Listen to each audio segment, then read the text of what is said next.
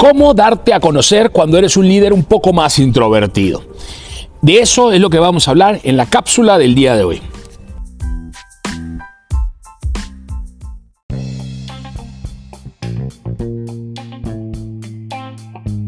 Hola líder, ¿cómo estás? Bienvenido una vez más a esta nueva temporada de tu podcast, el cual lo estoy diseñando a ti, a ti que te quieres transformar en ese líder que te gustaría tener, un líder de impacto.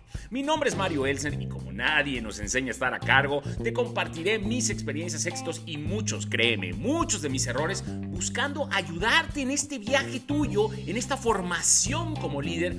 Y no importa que no tengas hoy un título o una posición, recuerda que ser líder es una decisión y el ingrediente principal es que quieras hacer una diferencia.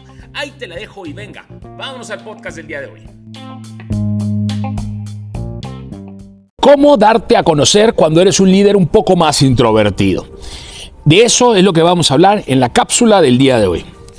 Mi nombre es Mario Elsen y te doy la bienvenida una vez más a estas cápsulas de liderazgo de impacto. Yo no soy ningún gurú ni nada por el estilo, soy una persona que tiene más de 25 años de experiencia que solamente quiere compartirte sus errores y aprendizajes porque es lo que me hubiera gustado a mí que me contaran hace 15 años que yo estaba empezando en posiciones de liderazgo. Gracias a que hoy tenemos estas tecnologías como el canal de YouTube, al cual te invito a que te suscribas y que le rompas a la campanita de like y lo compartas con otras personas que creas que les pueda ser de utilidad. Por eso vamos a hablar de hoy cómo, desde un punto de vista de ser un líder introvertido, como en un momento dado lo fui yo, puedes mejorar tu posición y dar, tener un poco más de visibilidad para que puedas destacar. Yo en mi pasado vivía con este prejuicio de que los líderes teníamos que ser extrovertidos, teníamos que ser tipos que se dejaran ver.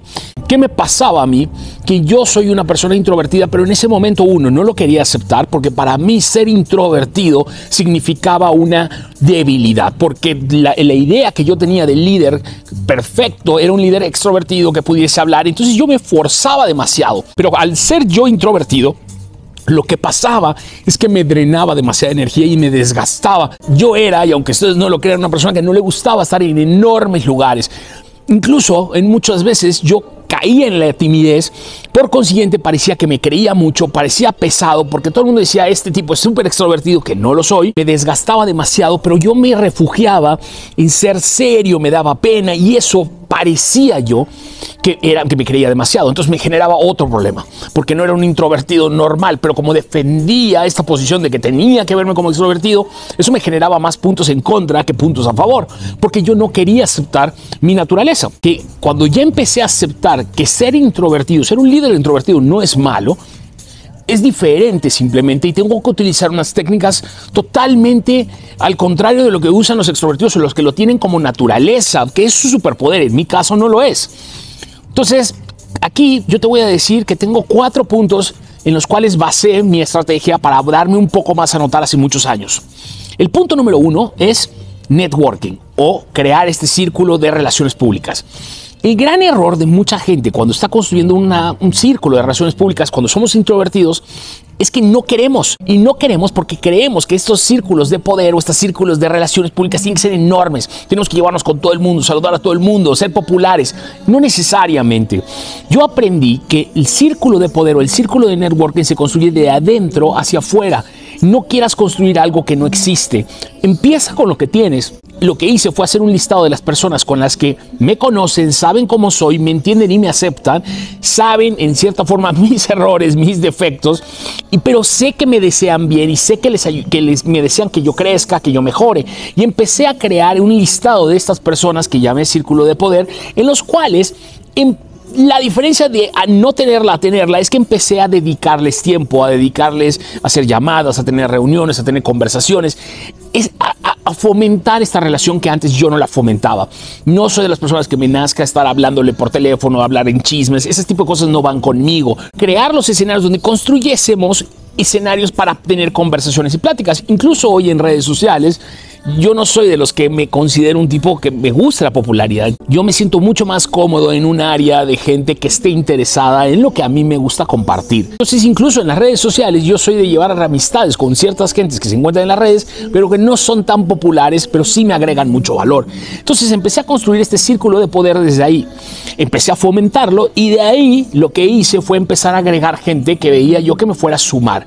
Poco a poco he ido expandiendo mi círculo de poder, obviamente no soy un tipo súper popular porque tampoco es algo que me interesa como bien mencionaba, pero sí creo que desde ahí puedes construir tú una red. Así que si eres introvertido como lo soy yo, no te enfoques en ser popular porque nunca lo vamos a hacer, incluso nos sentimos incómodos siéndolo, queriendo aparentar.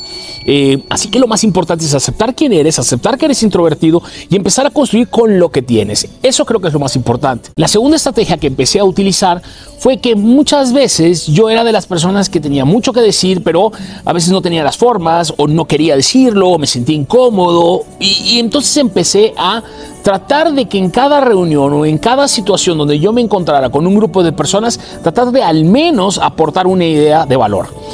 Y incluso decía la estrategia de decir, voy a decir una cosa tonta quizás, pero con ese bajaba yo, minimizaba mi inseguridad y yo mi síndrome del impostor lo controlaba y empezaba yo a agregar valor, pero no me iba de una reunión sin haber compartido al menos un mensaje. Me costaba trabajo sin duda, pero cada vez que se me empecé a hacerlo, se me creó un hábito y una costumbre y empecé a perder el miedo y hoy en día soy de las personas que creo mucho en eso. Como consejo, y alguna vez una persona que creció mucho me lo dijo, es puedes hacerlo al principio de la reunión cuando no hay nada más en la mesa para que no te sientas tan incómodo, o puedes hacerlo al final como cierre para que la gente se quede en la mente que tú fuiste el que aportó de último.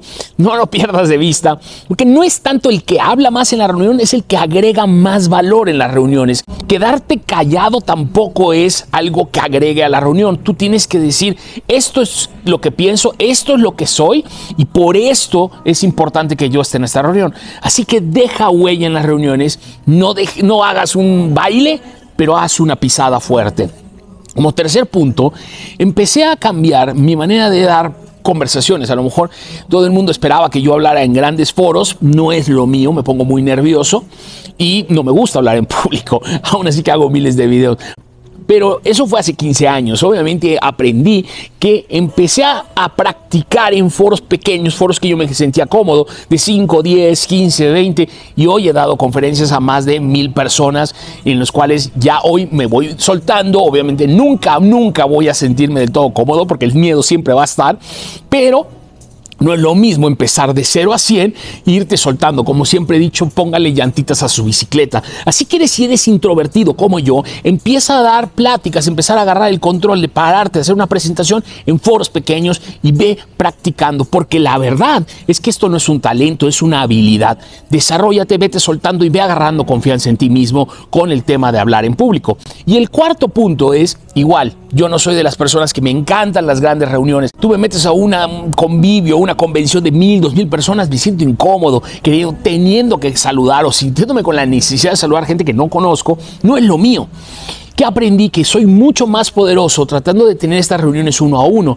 Entonces, a lo mejor en esa reunión super macro enorme, hago el contacto inicial, pero de ahí lo llevo a una reunión uno a uno que puedo ir teniendo en el futuro para ir generando un vínculo con las personas que me interesan, que me agregan valor y después incluso sumarlas a mis círculos de poder.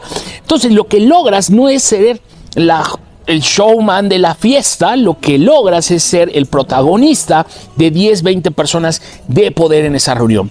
Con estos cuatro consejos son los que yo he podido lidiar de hace 15 años y aceptar un poco que uno puede pasar de ser introvertido y etiquetado muchas veces de pesado, de creído, a ser un poco más extrovertido o a utilizar las herramientas de ser un líder extrovertido sin tener que serlo. Espero que esto se sea de utilidad. Mi nombre es Mario Elsner. Te invito a que te suscribas al canal y que le rompas a la campanita para que me sigas acompañando en este proceso de desarrollo de liderazgo porque nadie nos enseña a estar a cargo y esto me hubiera encantado que me lo hubieran dicho alguien hace 15 años. Ahí te la dejo, nos vemos pronto.